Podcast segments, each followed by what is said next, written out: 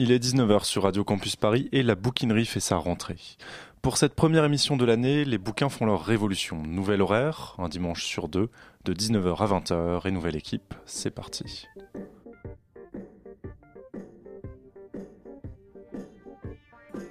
Tant qu'il y a des pages, Des mots. Des mots, des mots, Des mots. Ou pas. Et puis tant que ça se lit, même si ça se lit en Diagonale. diagonale, à la verticale, à la tête en bas. La tête en bas. Ici, ça se lit aux toilettes aussi. Ouais, aussi. Ben, c'est la bouquinerie. Un mardi sur deux. Sur Radio Campus Paris.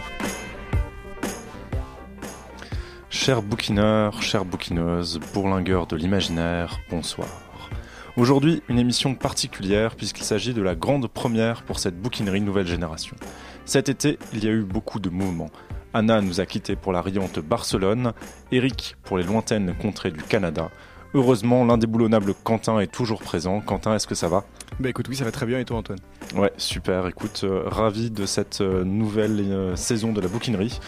On a donc aussi Gaspard, Gaspard qui sera beaucoup moins présent dans les semaines à venir. Il fera ses adieux dans cette émission, mais nous pourrons compter sur trois nouvelles têtes. Timothée, tout d'abord, notre philosophe bouquineur, toujours impeccablement habillé.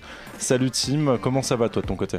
Euh, Ça va super bien, je suis ravi de rejoindre l'émission, euh, je sens que ça va bien se passer cette année. Ok, super. Et donc nous accueillons aussi Julien, notre nouveau réalisateur, l'homme de l'ombre qui donnera vie à ces émissions, qui se tapit derrière ses manettes. Salut Julien. Et donc votre serviteur, toi nous, fan de théâtre, de bretzel et de littérature bizarroïde, on aura aussi l'occasion d'y revenir. Alors, cher bouquineur, exceptionnellement pour cette émission, il n'y aura pas d'interview, ou plutôt si, celle de trois personnes, les trois personnes qui vont animer cette année la bouquinerie. Alors dans la première partie de l'émission, on va aller aux nouvelles de nos anciens, et on vous proposera un best-of de la précédente saison. Entre nostalgie et fou rire, nous nous nous acheminerons tranquillement vers 19h30 pour notre magazine. Nous irons découvrir les nouveautés qui vous attendent cette année, et vous pourrez déguster en avant-première nos nouvelles chroniques. Et tout cela sera sur- donc sur des musiques qui ont été sélectionnées par Tim. C'est tout de suite sur la bouquinerie. Bouquinerie, bouquiné. bouquineur. Bouquinal.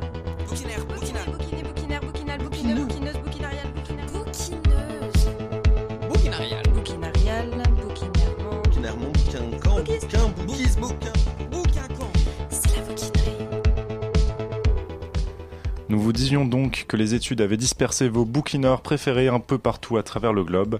C'est ainsi qu'Anna s'est envolée pour Barcelone afin de poursuivre ses études après cette dernière année à l'EHESS, l'école des hautes études en sciences sociales. Elle est en plein déménagement avec un clavier qui n'en fait qu'à sa tête et qui parasite quelque peu nos communications. Je crois, Tim, que nous avons aussi des nouvelles d'Eric? Tout à fait, Antoine. Les derniers clichés d'Eric qui nous sont parvenus de notre sonde spatiale nous montrent un homme, un homme serein, les cheveux luxuriants et la barbe florissante. Un style, je cite, décontracté, tendance canadienne. On lui souhaite le meilleur à la bouquinerie du côté de l'Université de Montréal. Quentin, euh, comment tu te sens après leur départ? Des souvenirs émouvants ou des anecdotes croustillantes sur la Surtout bouquinerie? les anecdotes. Surtout des anecdotes. Bah écoute, c'est c'est toujours un déchirement le départ des gens, mais écoute, on a une très belle équipe cette année. Je suis sûr que ça va très très bien se passer et qu'on est sur une très belle saison avec euh, du très très lourd qui vous attend. du très très très très lourd. Et donc lors des prochaines émissions, chacun des anciens vous a réservé une petite surprise. Cette semaine, Gaspard nous, nous explique sa conception de la lecture à voix haute et la jeunesse de son émission. Ce sera après sa chronique en deuxième partie d'émission. Vous pouvez bien sûr continuer à contacter Anna, Eric et Gaspard soit par Facebook, donc sur notre page, la bouquinerie, soit par mail, la bouquinerie at radiocampusparis.org. Nous nous ferons un plaisir de leur transmettre vos doux messages. Enfin, peut-être que certains d'entre vous s'en souviennent, il y a deux ans, Simon était chroniqueur à la bouquinerie. Il fera son grand retour comme invité spécial le temps d'une émission pour nous présenter son grand bébé, son projet collectif Milidian. C'est un projet transmédia qui mêle à la fois donc jeu de rôle, métal orchestral euh, et euh, expérimental, cyberpunk et littérature de l'imaginaire. Euh, Est-ce que tu l'avais connu, Quentin, toi? Alors non, non, je suis arrivé l'année dernière, donc non, je ne l'avais pas connu, hélas. Mais son projet a l'air carrément intéressant. Ouais, pour ceux qui connaissent un peu, Milidian a déjà tourné avec Orphanland et Misanthrope, donc euh, des poids lourds de la scène métal. On a là du solide. Euh, on espère qu'on pourra vous en faire écouter quelques morceaux euh, très rapidement. En tout cas, euh, Simon et son projet ont aussi de très beaux visuels pour ne rien gâcher. Donc allez faire un tour sur leur page, euh, euh, leur site internet. Euh, c'est- vraiment pas mal. En attendant, donc Simon et ses confrères sortent l'avènement, un roman qui est inspiré de leur univers, le 05 décembre. En attendant, vous pouvez consulter un chapitre qui va toutes les semaines à partir du lundi. C'est sur www.mylidian.com, mais nous aurons là encore l'occasion d'en reparler.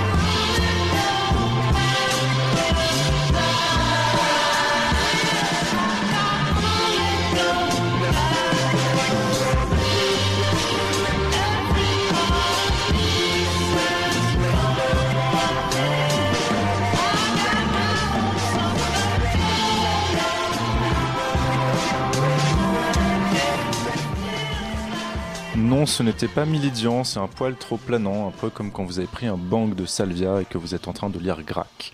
Il s'agissait de Feels Like We Only Go Backwards de Time Impala, un groupe de psychédéliques australiens. Tim, peut-être un petit mot sur ta programmation musicale du jour?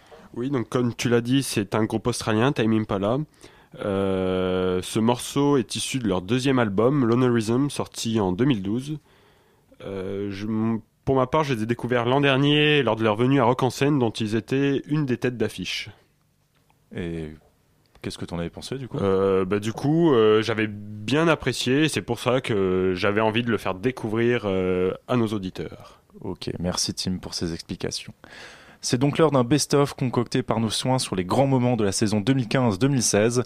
Pour ceux qui nous rejoignent, vous êtes sur la Bouquinerie, l'émission littéraire de Radio Campus Paris, l'émission qui vous dégoupille le cerveau. On commence nos best-of par quelques regards portés sur la littérature. Le premier est d'Umberto Eco, un grand homme qui nous a quittés il y a quelques mois maintenant, mais en laissant quelques pépites d'enregistrement. Et donc, nous avons euh, notre explorateur du Far West, Quentin, qui en a trouvé une. On écoutera ensuite Mystique, graffeuse et artiste protéiforme que vous avez peut-être euh, pu, dont vous avez pu croiser les œuvres peut-être dans Paris. Elle avait été interviewée par Anna le 13 janvier dernier, quelque part entre bonheur et imaginaire. Je vous propose maintenant une rencontre poétique avec Raoul Haussmann. Après avoir un petit peu entendu sa voix et avant de retrouver Hélène Thierard, on va écouter un de ses premiers poèmes phonétiques. La poésie phonétique, mais qu'est-ce que donc que cela, notamment celle de Raoul Haussmann? C'est pas juste de l'ordre de l'expérimentation, il faut l'entendre comme une production nouvelle de savoir pour la civilisation audiovisuelle qui voit le jour à cette époque. Haussmann va nier le verbe dans son phrasé, puisque le verbe est le complice des idéologies et du monde didactique. Le poème qui rejette le verbe est une lutte. On écoute tout de suite BBBBB et FMSBW. L'enregistrement date de 1918 et est récité lors d'une soirée d'Ada au club Austria. En juin 1918, Raoul Haussmann récitait au Café Austria ses premiers poèmes phonétiques Naturellement, je n'avais aucune idée des poèmes de Hugo Ball, parce que ces poèmes-là étaient plutôt une sorte de poésie des mots inconnus, cependant que le mien était basé seulement sur le son des lettres.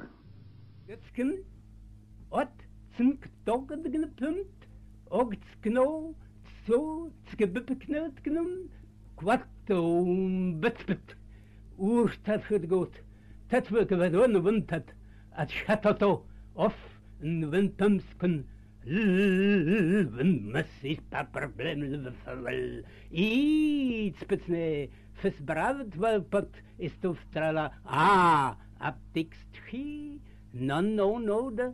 Adepte de, de, de, poésie purement sonore, qu'est-ce que vous préférez, un sonnet ou, une, si, ou un poème si sonore vous me demandez à moi, ce sera un poème sonore. Un poème sonore, c'est ça, parce que j'avais déjà entendu parler, donc le sonnet sera peut-être pour plus tard. Je vais vous faire un poème sonore. Alors j'ai choisi euh, pour ce soir euh, des syllabes particulières, les syllabes bucco-laryngales voisées. Elles ont un très joli nom. Voilà. Alors, à savoir le V, le Z et le J. Voilà. Allons-y alors.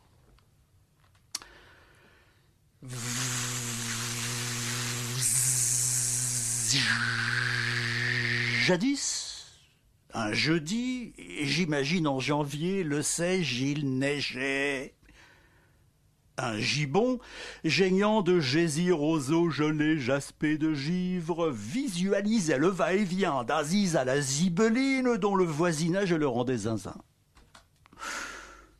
Comme Jules, non jugulant, sa vigie de la gigue des jambes en blue jean javelisé de zouzou, comme Jack Zigomar Zazou, juché sur un jukebox en s'arrosant de gin au gingembre jacassette en javanais, ses devises grivoises à Gigi la jongleuse. comme Juju et Jojo faisant joujou avec la jarretelle rose de Jennifer au jardin japonais jonché de joues de géranium. Et voilà que vivement la jeune géante réagit par gifle aux visées de ses voyous de jumeaux, jobards et goujats, zonards toujours en veine de bisous comme Racam le Rouge, rabat-joie d'abat-jour orange et ventousé par un indivisible visible vizir, ou comme Gilles, ravagé de jujube, mais régénéré d'avoir vu Gisèle, jubilait de joie juvénile et de joubarbe. Ou euh, comme la joubarte, ou baleine de Jonas, giclette en nageant la giboulée du joyau. L'histoire de l'humanité des femmes avait passé à s'épiler. Ouais. Et, Et j'ai fait le vrai calcul en plus. hein. Ouais, ouais, aussi des calculs de poils sur la cuvette. Et du coup, euh, Oui, bah, c'est vrai qu'on en a perdu un temps euh, assez, assez incroyable. On aurait pu faire plein de choses. Mais quoi. on aurait pu euh, certainement inventer euh, des trucs géniaux à la place. on aurait pu. euh, Un épilateur super puissant. Bah non. Bah, euh, Bon, Eric, tu sors. Désolé. on n'a pas compris. Au poil, donc, un livre qui fait tomber les poils quand on le lit à condition qu'on s'épile. Oui, donc vous aurez remarqué, ce n'était pas Umberto Eco ni Mystique. En fait, il s'agissait de la deuxième partie de notre best-of. Petite erreur de calage de notre côté.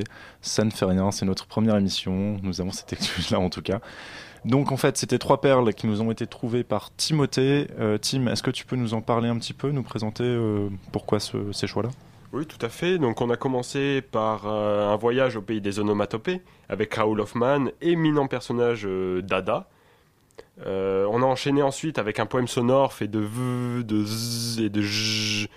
Bon, il le fait un petit peu mieux que moi. Ouais, hein. C'était une belle prestation quand même. Merci, ça me fait plaisir. Donc euh, ouais, c'est un poème sonore que je trouve euh, pour ma part particulièrement génial. Euh, et enfin, on a fini avec un extrait où on a parlé de poils avec Claire Fégreux. Donc je vous invite à aller voir son blog qui est assez poilant d'ailleurs comme, comme l'enregistrement. Ouais, ouais, non, c'est euh, une très bonne artiste, effectivement. Euh, eh bien, donc maintenant, ça va être le moment pour notre Best of Part 1. Euh, nous, je vous le dis, donc, euh, il y aura Umberto Eco et Mystique. Let's go. Et on commence avec un hommage. Si Dieu existait, il pourrait être une bibliothèque, disait-il. La littérature internationale est en deuil après la disparition le 19 février dernier de l'auteur du roman Le nom de la rose. Avant de commencer ce journal, nous tenions à rendre hommage à Umberto Eco. Ciao. Mes petits-fils, lorsqu'ils auront 20 ans, ce seront, ils auront complètement oublié les égorgements faits euh, en Irak euh, par l'ISIS, mais ils n'auront pas oublié, j'espère, la mort d'Hamlet. Donc la, la littérature sert à constituer euh, et à maintenir des, des images mythiques qui continuent à survivre, tandis que la, la réalité, on, on l'oublie. Euh, Donc la vérité romanesque a cette qualité de ne pouvoir être mise en cause, tandis que toutes les autres vérités peuvent être mises en et vous, cause. très vite, euh, vous allez vous y mettre à la poésie, ça vous lâchera plus. Euh, une phrase de flashback euh, m'a beaucoup marqué. Vous dites La poésie m'a sauvé en, en répondant à une première question. Et elle, elle, elle m'interroge, cette, euh, cette phrase Sauver de, sauver de quoi Sauver comment? Un peu comme la littérature ou la peinture, euh, je pense que ça sauve du désespoir. Provoquer, c'est me- s'exprimer. Euh, c'est ce que vous dites et j'avais l'impression que cette phrase-là, elle touchait vraiment euh, le, le cœur de votre travail, surtout par la polysémie du mot provoquer. Oui, c'est-à-dire que provoquer, on provoque pas uniquement des, des réactions négatives. Provoquer, c'est pas uniquement choquer. Provoquer, c'est provoquer des sentiments, c'est provoquer des réactions, c'est provoquer de la pensée. Donc moi, c'est dans ce sens-là que j'aime bien provoquer. Et, Et- sinon, pour euh, mes slogans, je peux vous en dire quelques-uns quand même. Ouais. Pour euh, Mystique Présidente, euh, mes propositions, c'est la France au Malien, Oui. de la misère pour tous, euh, des impôts sur l'infortune. Par exemple. par exemple. On a tenu à avoir euh, ces quelques enregistrements parce que euh, c'est un peu notre manière de voir la littérature et c'est ce qu'on va essayer de faire vivre cette année. Donc, euh, sous le patronage d'Umberto Eco et Mystique, je pense quand même qu'il y a pire. Euh, je sais pas ce que vous en pensez, les gars. Non, t'as entièrement raison. Oui, c'est- Tout à fait, très belle définition d'Umberto Eco. Ouais, assez violente, mais je pense que ça résume bien quand même ce qu'on ce qu'on va essayer de faire. Ça fait une belle transition avec la suite, euh, puisqu'il est maintenant temps de vous présenter la nouvelle équipe de la bouquinerie. Bouquinerie. Bouquiné. Bouquinaire, bouquinal. Bouquinaire. Bouquinal. Bouquineux. Bouquineuse. Bouquineuse. Bouquinarienne. Bouquinairement. Bouquinant. Bouquin. Bouquiste.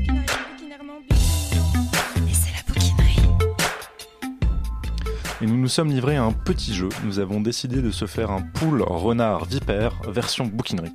Alors, on vous explique euh, en quoi ça consiste. Timothée va présenter Toi nous. Toi nous donc va présenter Quentin. Quentin qui présentera à son tour Timothée. C'est parti. Tim, à toi l'honneur. Donc euh, Antoine, euh, en te regardant, je me pose une question. Qu'est-ce qu'il y a sous ces longs cheveux soyeux, derrière cette barbe fournie et les lunettes rondes que tu ne cesses de remettre en place Ouais, elles sont. Faudrait que je les faire remplacer. Euh, donc euh, Antoine, tu es originaire de la région lilloise. De Villeneuve d'Ascq. Villeneuve d'Ascq pour être précis. Euh, tu es arrivé en région parisienne il y a quelques années pour y suivre un master de l'édition à la Sorbonne. Ouais, tout à fait. Et ensuite, tu t'es rendu à Cergy-Pontoise pour rentrer à l'ESSEC, donc une école de commerce. Yep, tout à fait. Euh, en ce moment, tu es en stage à Cantar TNS. Pourrais-tu nous en dire plus? Qu'est-ce que tu y fais là-bas? Alors officiellement, l'intitulé de mon poste c'est assistant marketing et communication. Alors ça consiste en quoi? Bah, Par exemple, en ce moment, je fais une vidéo avec mon comparse euh, Benoît. Euh, je m'occupe de tout ce qui est, on va dire, du boulot d'un producteur exécutif dessus. Et là, actuellement, en fait, j'enregistre des voix off et donc de la musique pour ces vidéos. Autrement, euh, j'ai des activités variées, euh, plutôt sur la stratégie éditoriale. Je m'occupe notamment de tout ce qui est euh, contenu en vue de la campagne présidentielle de 2017 euh, et un petit peu de community management quand j'ai le temps pour m'amuser. Oui, ça a l'air super intéressant et vraiment diversifié aussi. hein. Ouais, carrément, c'est ça qui le rend vraiment génial comme stage. Euh, donc Antoine, c'est pas la première fois que tu t'investis dans le monde merveilleux des bouquins, puisque l'an dernier tu étais déjà directeur du président plutôt. Non, ouais, directeur, c'est Oui, un petit peu euh, du PLGE, le prix littéraire euh, coprésident, Co-président, coprésident du prix littéraire des grandes écoles et universités. Euh, mais cette année, tu es à la bouquinerie et ça se passera au moins aussi bien. Mieux, mieux. Mieux. Toujours mieux. Soyons précis, mieux. Euh, en tout cas, pour ma part, je suis ravi de partir à l'aventure avec toi et surtout aussi avec Quentin. Ouais, parce que Monsieur Bresson, maintenant c'est à votre tour de Oh là passer là. à la casserole. Oh là. nous nous sommes demandé à quelle sauce nous pouvions vous croquer. Euh, donc pour euh, présenter un peu à nos auditeurs votre parcours, vous avez fait vos études à l'ESRA ISTS, l'école supérieure de réalisation audiovisuelle. Est-ce que c'est bien cela? C'est ça, tout à fait. Du coup, moi, j'étais dans la partie STS, l'Institut supérieur des techniques du son. Euh, voilà, en bac plus 3, niveau licence. euh, j'ai appris le mixage cinéma, le mixage musical et le mixage radio, évidemment. Mais par contre, il me semble que tu n'es plus étudiant. Et non, je ne suis plus étudiant depuis euh, juillet dernier en- environ, où j'ai rendu mon mémoire sur euh, la radio en Afrique. Et maintenant, je travaille euh, donc pour RFI en tant que réalisateur radio. Ouais, D'ailleurs, tu m'avais dit, je crois que tu pouvais travailler jusqu'à 72 heures certaines semaines. Ça fait un peu le type. euh, Ouais, tu comprends, je travaille jusqu'à 72 ans par semaine. Mais- Non. Oui, oui, ça, ça, ça m'arrive, oui. oui, oui. Ok, bon, euh, du coup je me suis demandé, mais je vais d'abord te poser la question, euh, si tu étais une chaussure, ça serait quelle chaussure? Clairement, je serais une tongue. Une tongue? Une tongue. Pourquoi une tongue? Parce qu'une tongue, c'est confortable. Et puis, euh, voilà. quoi. Je, je Ah. suis, je suis à cheval sur la vie comme l'orteil est à cheval sur la tongue. C'est de la punchline ça. Euh, bah, pour moi en fait tu serais un croisement entre une Rangers coquet euh, pour tanker ses heures de taf et une Santiago, donc là on retrouve l'aspect cool, tranquille, pour l'aspect rock'n'roll et dynamique que tu apportes à l'émission. Et donc du coup, euh, lorsque tu ne fais pas de radio boulot, tu fais de la radio loisir euh, sur la bouquinerie, mais pas que.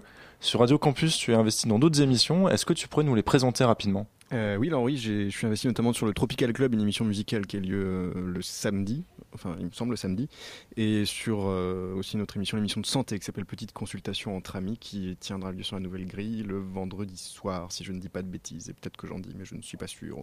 Vous rendez-vous sur radiocampusparis.org et puis euh, vous verrez la grille, la grille d'été. Ah oui, donc oui, pardon, excusez-moi. Donc du coup, c'est à mon tour de présenter Timothée. Tout à fait. Alors Timothée, euh, Timothée, euh, la chemise blanche, la mine radieuse, les, cheveux, les yeux bleus.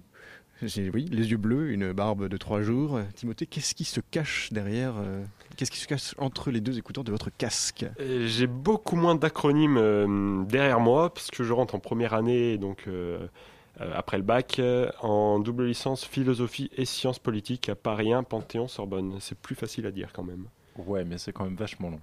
C'est quand même vachement long, mais c'est quand même aussi la classe. C'est quand même la méga classe. Est-ce que tu as des hobbies, des passions? La, la Euh, littérature peut-être La littérature, c'est c'est Évidemment. pour, ça- pour ça que je suis là. Euh, mais pas que, les arts en général, euh, le cinéma, j'aime pas, ma- j'aime bien. C'est d'ailleurs, euh, ça va être un petit peu l'objet euh, de ma chronique cette année, essayer de faire des ponts entre, Entre- entre les, euh, entre les dif- différentes formes artistiques. ouais, c'est ça. Très très chouette. Ouais, bah la boucle est donc bouclée, messieurs. Euh, on est au complet et on va pouvoir entamer la deuxième partie de l'émission, mais avant cela, musique.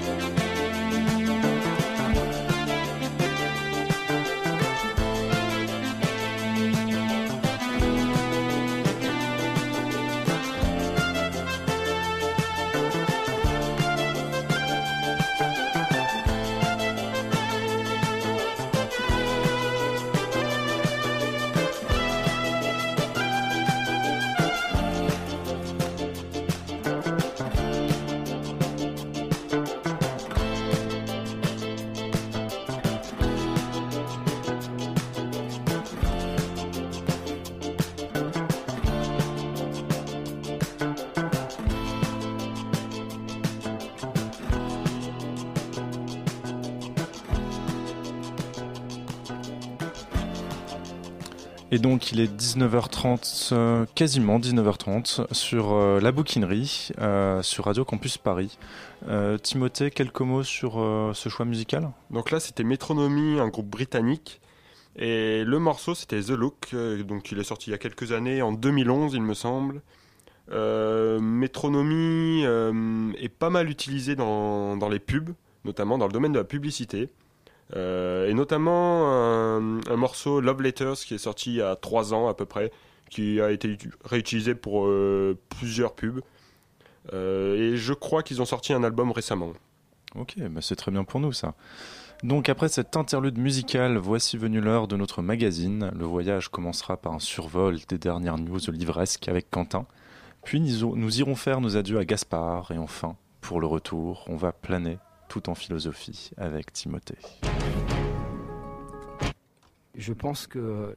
Putain, n'importe quoi. Écoute, on coupera, c'est pas grave, on n'est pas en direct. Hop, touk, touk. On y retourne. Tu fais Quentin, c'est à toi? Et donc Quentin, c'est à toi.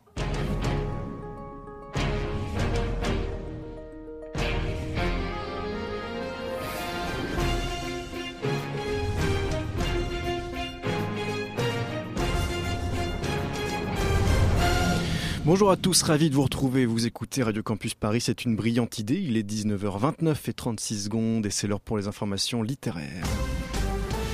À la une aujourd'hui, la rentrée littéraire a bien eu lieu comme tous les ans et c'est un indicateur de la bonne santé culturelle du pays. Analyse dès le début de l'édition. Les nominés pour le prix Goncourt ont été dévoilés. Qui sont-ils? Qui a ses chances? Nous tenterons d'y répondre. Et enfin, on vous emmènera du côté du 18e faire découvrir, vous faire découvrir un club, excusez-moi, de lecture un peu particulier. Il s'agit de Des et des caresses. On en parle d'ici 3 minutes. Et on commence donc avec la rentrée littéraire qui, comme chaque année, est très observée, Quentin. Et oui, et ce sont 560 romans qui vont être euh, publiés ou qui ont été publiés tout au long du mois de septembre. 363 romans français, dont 66 premiers romans. La rentrée littéraire, c'est toujours un bon indicateur de la santé littéraire des Français.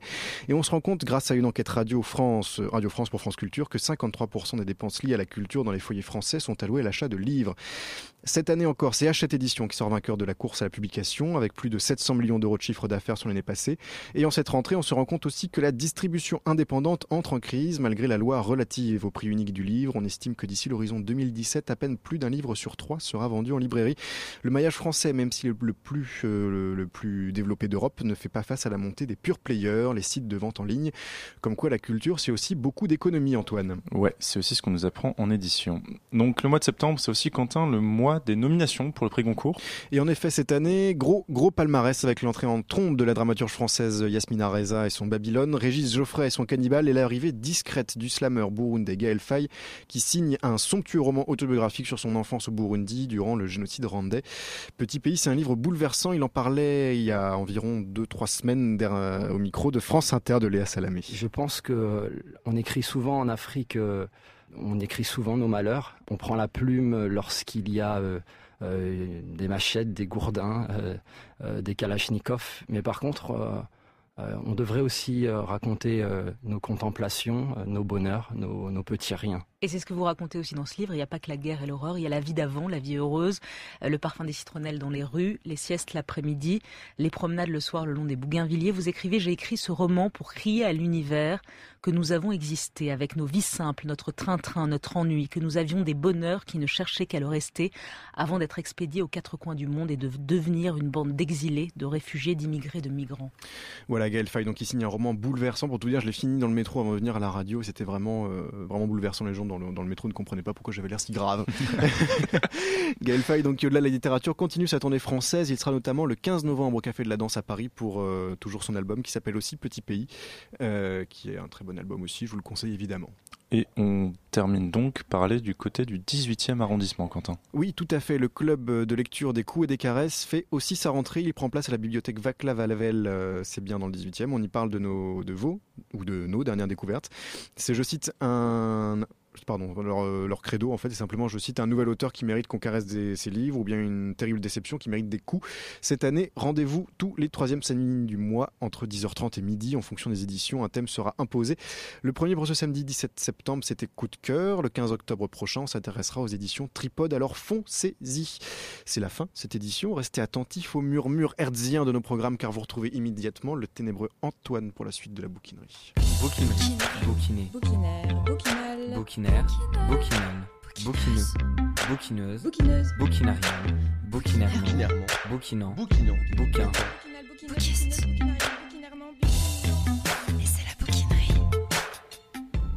C'était donc Quentin qui nous a livré sur un plateau de l'actualité littéraire. Merci Quentin. On poursuit cette émission avec la chronique de Gaspard qui prend un goût doux amer en cette rentrée. Il a interviewé pour l'occasion Milan, un mec habité par la littérature pour une lecture et un bouquin explosif.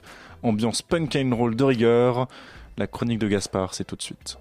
Dis-moi ce que tu penses, dis-moi ce que tu entends, dis-moi ce que tu sens, dis-moi ce que tu sens, dis-moi ce que tu entends, dis-moi ce que tu penses. Dis-moi ce que tu lis. La chronique de Gaspard. Vers les 4 heures de ce chaud après-midi, une forte compagnie d'hommes en civil descendit de trois voitures arrêtées à quelque distance de l'entrée du 302 bis rue Sadoiva. Là, le groupe se divisa en deux groupes plus petits, dont l'un gagna directement par l'entrée principale l'escalier 6, tandis que l'autre ouvrait la petite porte habituellement condamnée de l'entrée de service. Pendant ce temps, Koroviev et Adzazelo. Koroviev n'était plus en frac, mais avait repris sa tenue habituelle, finissait de déjeuner dans la salle à manger. Qu'est-ce que c'est, c'est pas dans l'escalier demanda Koroviev en tournant distraitement une petite cuillère dans sa tasse de café noir. On vient pour nous arrêter, répondit Adzazelo, en avalant un petit verre de cognac. Ah ah Eh bien dit Koroviev. En une seconde, la porte de l'appartement 50 fut ouverte et toute la troupe se trouva dans le vestibule. Au même moment, le claquement d'une porte dans la cuisine indiqua que le deuxième groupe avait atteint en temps voulu l'entrée de service. Les hommes se répandirent immédiatement dans toutes les pièces et n'y trouvèrent personne. En revanche, ils découvrirent sur la table de la salle à manger les restes d'un déjeuner qu'on venait visiblement d'abandonner. Et dans le salon, sur la table de la cheminée, à côté d'une carafe de cristal, était assis un énorme chat noir. Il tenait entre ses pattes un réchaud à pétrole. Eh bien, merci beaucoup Milan pour cette petite lecture. Alors, qu'est-ce que tu viens de nous lire? Alors, je viens de lire euh, Le Maître et la Marguerite de Mikhail Bulgakov. Donc, c'est vraiment euh, mon livre préféré. Voilà. Un de mes auteurs préférés, Mikhail Bulgakov. C'est un livre euh, à la fois très politique et à la fois fantastique, féerique et explosif. Voilà, c'est un livre de cocktail monotov, de, de sorcières à balai, il y a le diable, il y a, y a des princesses, on est dans la Russie, euh, avec la noblesse, il y a un peu de tout, c'est, un livre un peu fou. C'est vraiment un livre que je relis euh, tous les ans, tout le temps, euh, et quasiment une fois que je l'ai lu, je quand je l'ai lu une fois, je le relis quasiment tout de suite, au moins deux fois. C'est un livre, on a besoin de le lire quasiment deux fois d'affilée, tellement, euh, tellement, on est tellement imprégné de ce livre qu'on n'a pas envie de le quitter. C'est un monde, on peut pas quitter ce, ce monde. C'est, terrible quand on le quitte en fait. Et en, en général, qu'est-ce que tu lis? Beaucoup de classiques, beaucoup de classiques, malheureusement. J'aimerais découvrir plus d'auteurs contemporains ou modernes, mais il y a tellement de, de grands chefs-d'œuvre classiques. euh, Quand tu lis, est-ce que tu lis plutôt à voix haute ou plutôt de manière silencieuse? Je suis euh, en partie comédien. Ça dépend de mes humeurs. Mais si, si- vraiment je suis dans, un- dans une humeur de, de- d'excitation, d'improvisation, où j'ai une espèce de, de sang qui bouillonne tout d'un coup pour des mots, pour un texte, je sais pas ce qui se passe. Tout d'un coup, je peux être complètement fasciné et marqué par euh, un extrait du texte. Et tout d'un coup, je me le mets à lire une deuxième fois, mais à voix haute, en jouant ou en prenant des, des tons et en étant complètement, en fait, euh, comme si je me le réimprégnais une deuxième fois, je sais pas. Ou j'essayais de le, de le faire vivre une deuxième fois. Et ça fait combien de temps que tu es comédien? Ça va faire euh, 5-6 ans à peu près. Alors l'idée c'est de terminer cette petite chronique en musique. Et donc je voulais te demander si en écho à cet extrait que tu nous as lu euh, tout à l'heure, tu avais une petite idée éventuellement d'un morceau à faire écouter aux auditeurs. Alors j'aurais peut-être deux, deux, deux choix différents. Euh, je pense qu'on pourrait écouter à la fois du, à la fois du rock, euh, un peu du rock un peu euh, anard, années 70, du style Patti Smith ou euh, Janis Joplin, Voilà, on peut à la fois écouter ça, d'un côté ça va très bien avec ce roman, et on peut très bien écouter aussi euh, euh, la symphonie fantastique par exemple euh, de, de Bernstein, enfin qu'il a, qu'il a orchestré. Les deux pourraient très bien aller. Eh bien, merci beaucoup Milan pour cette petite lecture et ce petit moment passé ensemble. Merci beaucoup.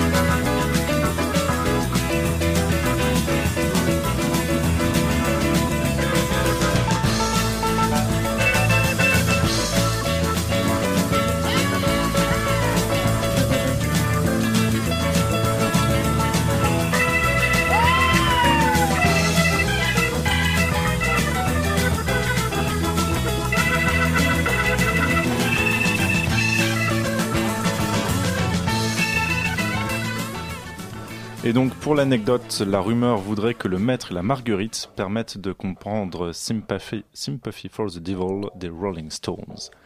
En tout cas, si vous aimez les bouquins étranges qui partent dans tous les sens, ce livre est fait pour vous. On y trouve un Satan anarcho-punk déjanté, un behemoth sur la forme d'un chat noir et une ménagerie de personnages tous plus décapsulés les uns que les autres.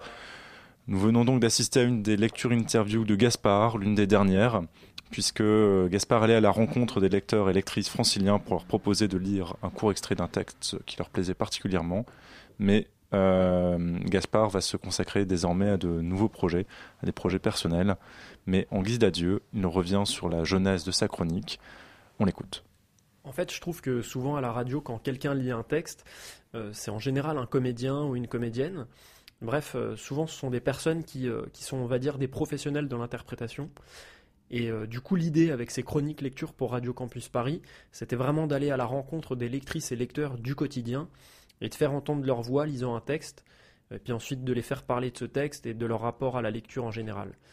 Et donc, euh, c'était vraiment génial d'enregistrer toutes ces voix, de découvrir à chaque enregistrement quel texte la personne avait choisi de lire.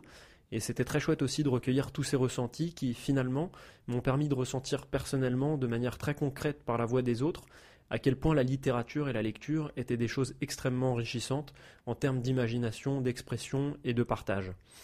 Ce qui était marrant aussi avec ces chroniques, c'est que parfois quand je proposais à des personnes de participer, elles me disaient Oh non, non, non, mais euh, je lis pas bien. euh. Et en fait, je me suis vraiment rendu compte que lire à voix haute, dès lors qu'on sait lire, ce qui est juste déjà un pouvoir extraordinaire, eh ben, on peut le faire, on peut lire à voix haute. Et donc, c'est pas comme pour les chasseurs où on peut dire oui, il y a le bon, il y a le mauvais chasseur. Pour la lecture à voix haute, il n'y a pas de bonne ou de mauvaise lecture, il y a juste des lectures, puisque chacun a sa voix personnelle. Et donc, en définitive, il ne faut pas avoir peur de lire à voix haute, il faut juste le faire. Allez, peut-être les deux conseils qui me paraissent importants quand même, c'est juste de lire assez fort pour qu'on vous entende bien, et puis de ne pas lire trop vite, pour que les gens aient le temps de visualiser ce que vous dites. Mais à part ça, et pour finir, j'aime bien cette phrase de l'écrivain Dany Laferrière, qui dans un court texte qui s'intitule Un bon livre dit Lire n'est pas nécessaire pour le corps, seul l'oxygène l'est, mais un bon livre oxygène l'esprit. Et donc j'aime bien cette idée que c'est pas indispensable de lire, mais que ça peut faire beaucoup de bien. Bouquinerie, bouquiné, Bouquinaire, bouquinal. bouquinaire, bouquinum, bouquineux, bouquineuse, Bouquineuse. bouquinarienne, bouquinairement, bouquinant, bouquin, Bouquiste.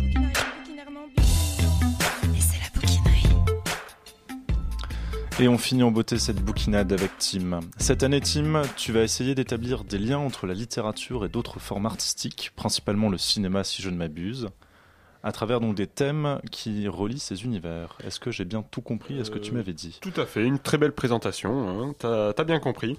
Euh, donc aujourd'hui, comme le maître mot de l'émission semblait être un regard vers la saison dernière, j'ai décidé de vous parler aujourd'hui de la mémoire. Comme chacun sait, la mémoire permet de conserver dans son esprit une trace d'un savoir ou d'une expérience antérieure. Nous faisons tous très tôt l'expérience de notre mémoire. Que ce soit de façon inconsciente lorsqu'on apprend à parler, ou au contraire de façon consciente avec l'apprentissage par cœur des poèmes. On peut également rajouter qu'un apprentissage conscient peut ensuite enfuir de façon inconsciente l'objet de l'apprentissage. Qui ne se rappelle pas, et ce sans réaliser d'efforts, de poèmes appris en primaire Ça devient comme le langage, comme si nous les avions toujours connus. C'est plus particulièrement l'aspect conscient de la mémoire qui est illustré par le dialogue entre le professeur et l'élève dans la pièce de théâtre de Ionesco, La leçon, écrite en 1950. Mais avant tout, recontextualisons. Au cours d'une leçon particulière, le professeur devient passablement énervé lorsque son élève est incapable de résoudre les plus simples soustractions, et ce, malgré un long dialogue jalonné de répétitions, qui en l'occurrence devient un véritable dialogue de sourds. Gouverné par la colère, il lance à son élève.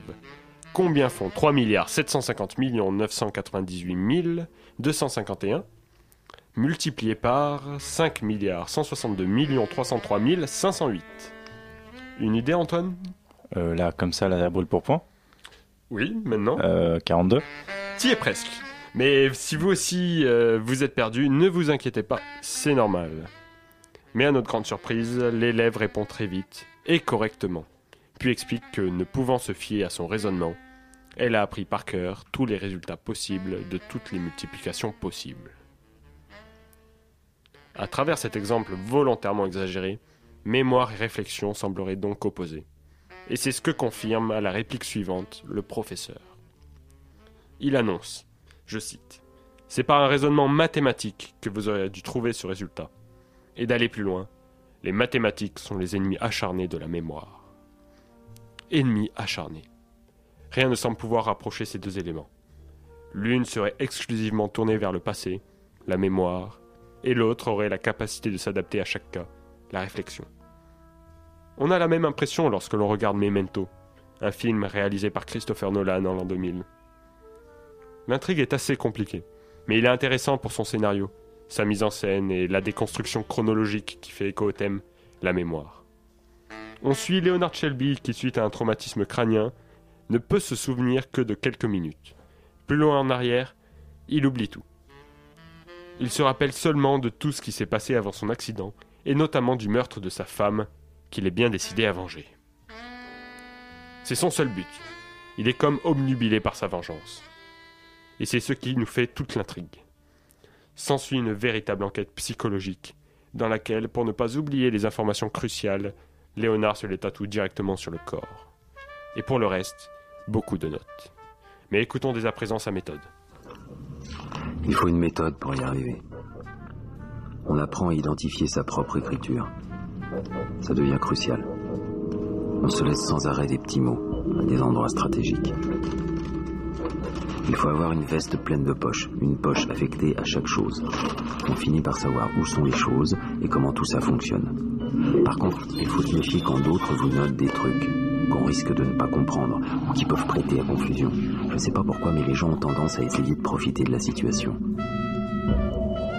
En ce qui concerne les informations que je qualifierais de vitales, il vaut mieux se les écrire sur le corps plutôt que sur un bout de papier. C'est une façon définitive de prendre note. Ici, on pourrait croire qu'en l'absence de mémoire, son raisonnement prend la relève. Mais ce n'est pas aussi simple. Car avec ses tatouages, ses notes, ses mots, il parvient à reconstruire une sorte de mémoire factice. Et sans cela, il ne pourrait avancer dans son enquête. Donc, finalement, ce que tu nous dis, euh, si je résume, c'est que la mémoire et la réflexion ne sont pas si antagonistes, c'est ça? Oui, c'est ça, tout à fait. De façon dissimulée, mémoire et raisonnement se complètent. Lorsque l'on réfléchit, on s'appuie inconsciemment encore une fois sur sa mémoire. Ce seraient donc les deux faces d'une seule et même pièce. La connaissance du passé serait nécessaire pour aller de l'avant et s'adapter à la diversité des situations. Et puis, il est même difficile de concevoir une création ex nihilo, qui ne s'appuierait sur rien, qui ferait table rase du passé. Une création s'appuie une nouvelle fois inconsciemment sur un vécu. Mais peut-être que la véritable question n'est pas, n'est pas là. Euh, et je vais laisser Augustin Trapenard nous l'expliquer. C'était au début de son émission Boomerang sur France Inter, ce mercredi.